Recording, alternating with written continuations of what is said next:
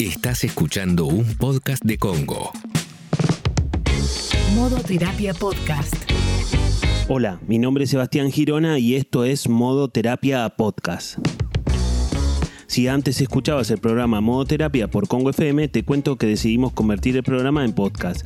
Y a partir de ahora vamos a salir por Spotify, a través de Congo Podcast, por supuesto. Vas a poder encontrar capítulos nuevos los lunes, los miércoles y los viernes. Este último, el de los viernes, va a ser de consultorio.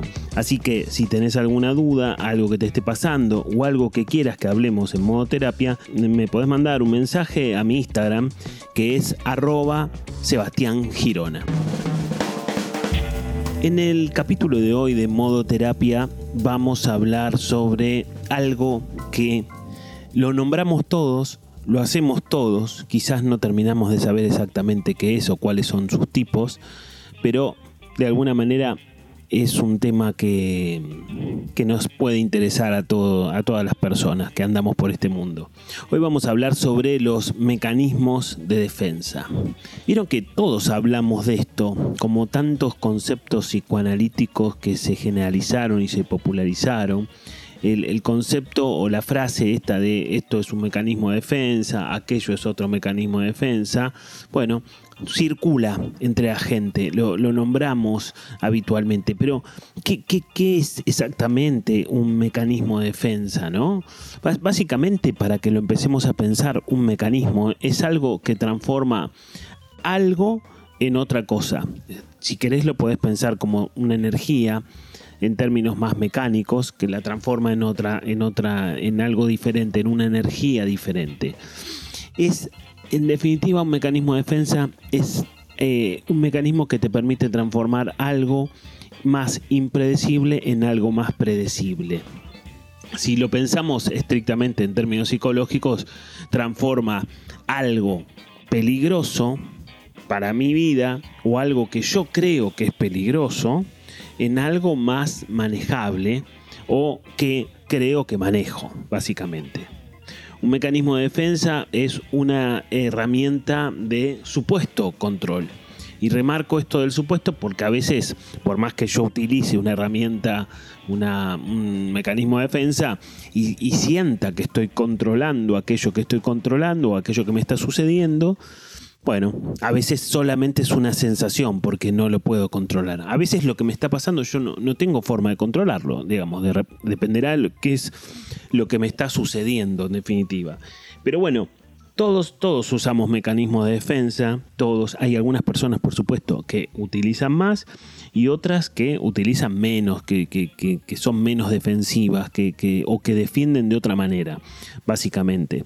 Pero como en la vida siempre hay cosas que se nos salen de control, o eh, la vida es un constante equilibrio entre, entre el caos y el orden, bueno, los mecanismos de defensa parecen ser eh, herramientas necesarias para vivir en este mundo, porque básicamente los utilizamos para defendernos de las cosas que vivimos como hostiles y además también suelen ser amortiguadores del impacto. El mecanismo de defensa no, no, necesariamente me va a defender y va a lograr evitar el ataque, por decirlo de alguna manera, sino que a veces me sirve por lo menos como para amortiguar ese, ese impacto que puede ser muy traumático y si yo de alguna forma logro atajarlo a través de un, de un mecanismo de defensa, eh, bueno, básicamente entonces ese mecanismo de defensa por lo menos está cumpliendo un rol, está cumpliendo algo determinado como siempre digo, los mecanismos de defensa o las cosas que aparentemente no están buenas eh, tienen un sentido y están ahí en nuestra cabeza por, por algún motivo. No son errores ni de la naturaleza ni, ni nuestros. Hay que decir algo que también me parece fundamental. En todos los mecanismos de defensa siempre hay un costo, hay un costo que pago, hay una energía psíquica que pongo en juego. Obviamente te imaginarás a partir de esto que siempre te terminan generando un, un, gasto psíquico y habrá a partir de eso habrá mecanismos de defensa que son más caros y habrá mecanismos de defensa que son más baratos. Le hace como más caro un mecanismo de defensa en donde yo invierto mucha energía psíquica, pero igual no me calma la ansiedad, no me calma la angustia que me genera esa noticia. Y los más baratos son aquellos en donde yo, sin hacer demasiado esfuerzo, calmo la ansiedad a partir de un mecanismo de defensa. Después de esta pequeñísima pausa, te voy a contar cuáles son por lo menos algunos de los mecanismos de defensa más populares y más famosos que podemos usar.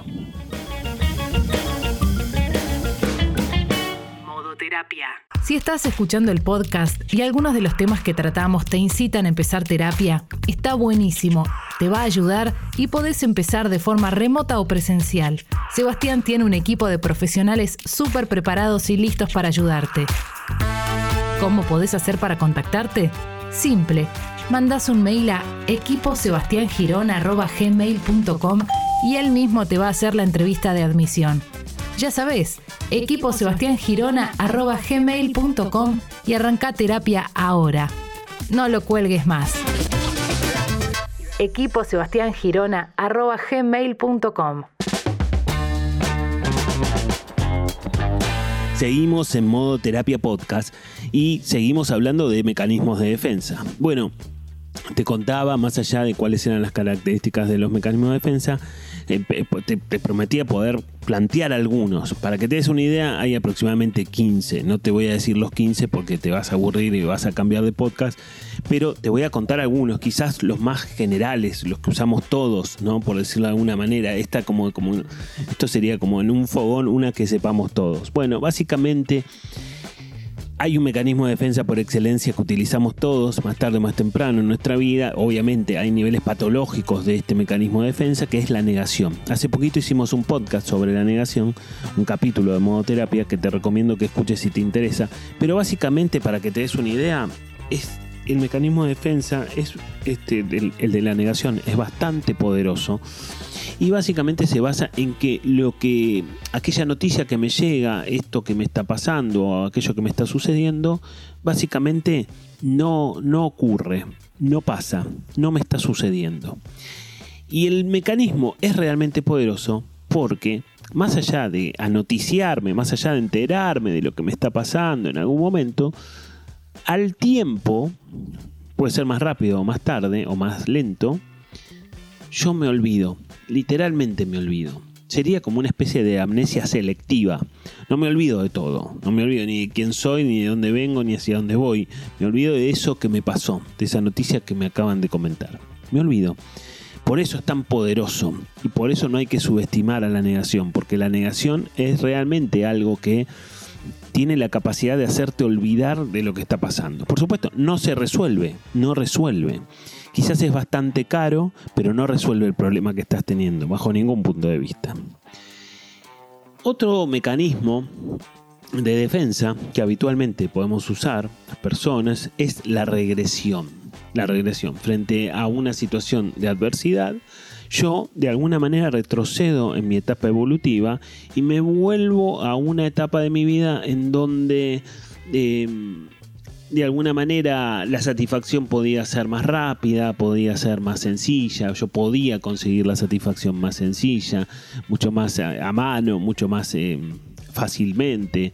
Este mecanismo de la regresión tiene, por supuesto, una parte que tiene que ver con el pensamiento mágico. Muchas veces hay personas que frente a una enfermedad piensan que esto no me va a pasar y esto de alguna manera es como algo que tiene que estar más relacionado con la fantasía en ese sentido. Pero la regresión eh, suele, suele suceder frente a una enfermedad, frente a, a una circunstancia adversa por distintos motivos. Otro mecanismo de defensa que habitualmente utilizamos, que es bastante popular, por supuesto como en todo hay más famosos y menos famosos, es, es la fantasía. La fantasía a mí me gusta plantearla como un pensamiento analgésico. ¿Viste cuando te sentís mal, cuando te está pasando algo que no te gusta, cuando hay algo que, realmente no te cierra? Puede ser una situación puntual o una situación general, un momento de mucha tristeza, de mucha angustia. Bueno, yo puedo recurrir a un pensamiento determinado que ese pensamiento puede llegar a ocurrir como no, no es lo más importante en este sentido. Realmente, o sea, que sea una fantasía no quiere decir que aquello que yo voy a pensar nunca pueda ocurrir, pero a veces puede ocurrir como no. Pero el solo hecho de ir a ese lugar, de utilizar ese pensamiento analgésico, como si yo me tomara un ibuprofeno en ese momento, me calma un poquito los dolores, me calma un poquito esa angustia que estoy teniendo. Repito, eso, ese pensamiento puede ser real o puede ser una fantasía, puede ser algo que pueda llegar a ocurrir o puede ser algo que bajo ninguna circunstancia puede ocurrir nunca. Y el último de los mecanismos de defensa que a mí me parecen sumamente interesantes es algo que también hacemos todos y es la proyección. La proyección es un mecanismo muy popular, te diría que tan popular como la negación. En la proyección proyectamos en el otro, como si yo fuera un proyector, imagínate, y como si el otro fuera una pantalla o una pared en blanco, yo proyecto en el otro cosas que son mías. Y que por supuesto siempre son más fáciles de ver en el otro que verlas en mí. O sea, hasta por supuesto, también me puedo enojar, me puedo enojar porque el otro es controlador, me puedo enojar porque el otro es negador y yo lo veo en el otro, lo veo, o me puedo enojar porque el otro es despistado. Pero muchas veces esas características que yo veo en el otro son características mías. De hecho, las veo en el otro o las reconozco por sobre otras en el otro porque las tengo mucho más conocidas. Ese es un mecanismo de defensa por excelencia y proyectamos muchas cosas en los demás que en realidad son nuestras.